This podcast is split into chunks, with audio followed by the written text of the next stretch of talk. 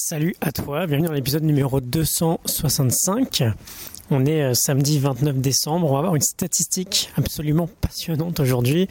Alors on va revenir sur un thème qu'on avait abordé il y a quelques jours. On avait vu euh, les deux règles majeures du leadership qui tournaient autour de euh, l'honnêteté, la crédibilité et la cohérence on suit quelqu'un parce qu'on a confiance en lui et parce qu'il y a de la cohérence, notamment entre ses actes et ses paroles.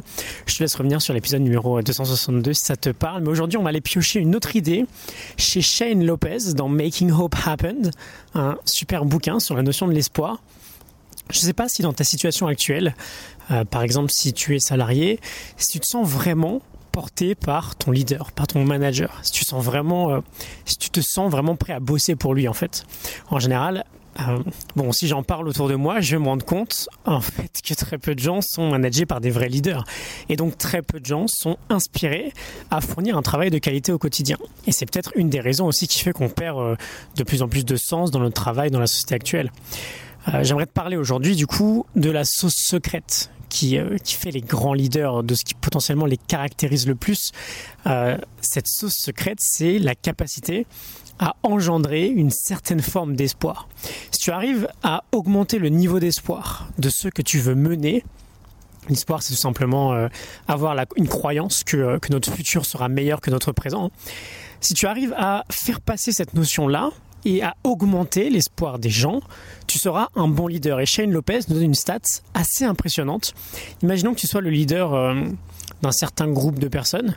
À ton avis, quel pourcentage de gens vont se sentir engagés, vont se sentir prêts à te suivre si jamais ils ne ressentent pas une augmentation de cette notion d'espoir? À ton avis 1%.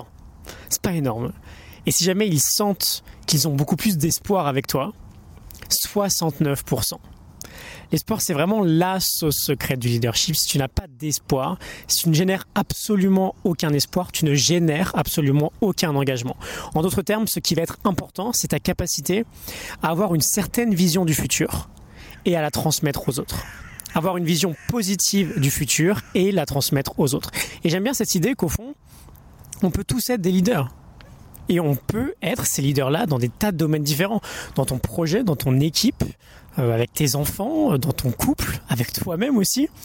Euh, Raymond Kessledge et Michael Erwin ont écrit un super bouquin qui s'appelle Lead Yourself First. On a tous des dizaines d'occasions dans nos journées d'être un bon leader, quelle que soit notre position. Et donc ça commence par l'espoir, la vision et la faculté à transmettre cet espoir au monde qui nous entoure. Je te laisse réfléchir à tout ça. Euh, si ça te parle, j'en suis ravi. Euh, on ira dans le détail euh, dans les prochains jours, je pense, sur toutes ces notions du leadership.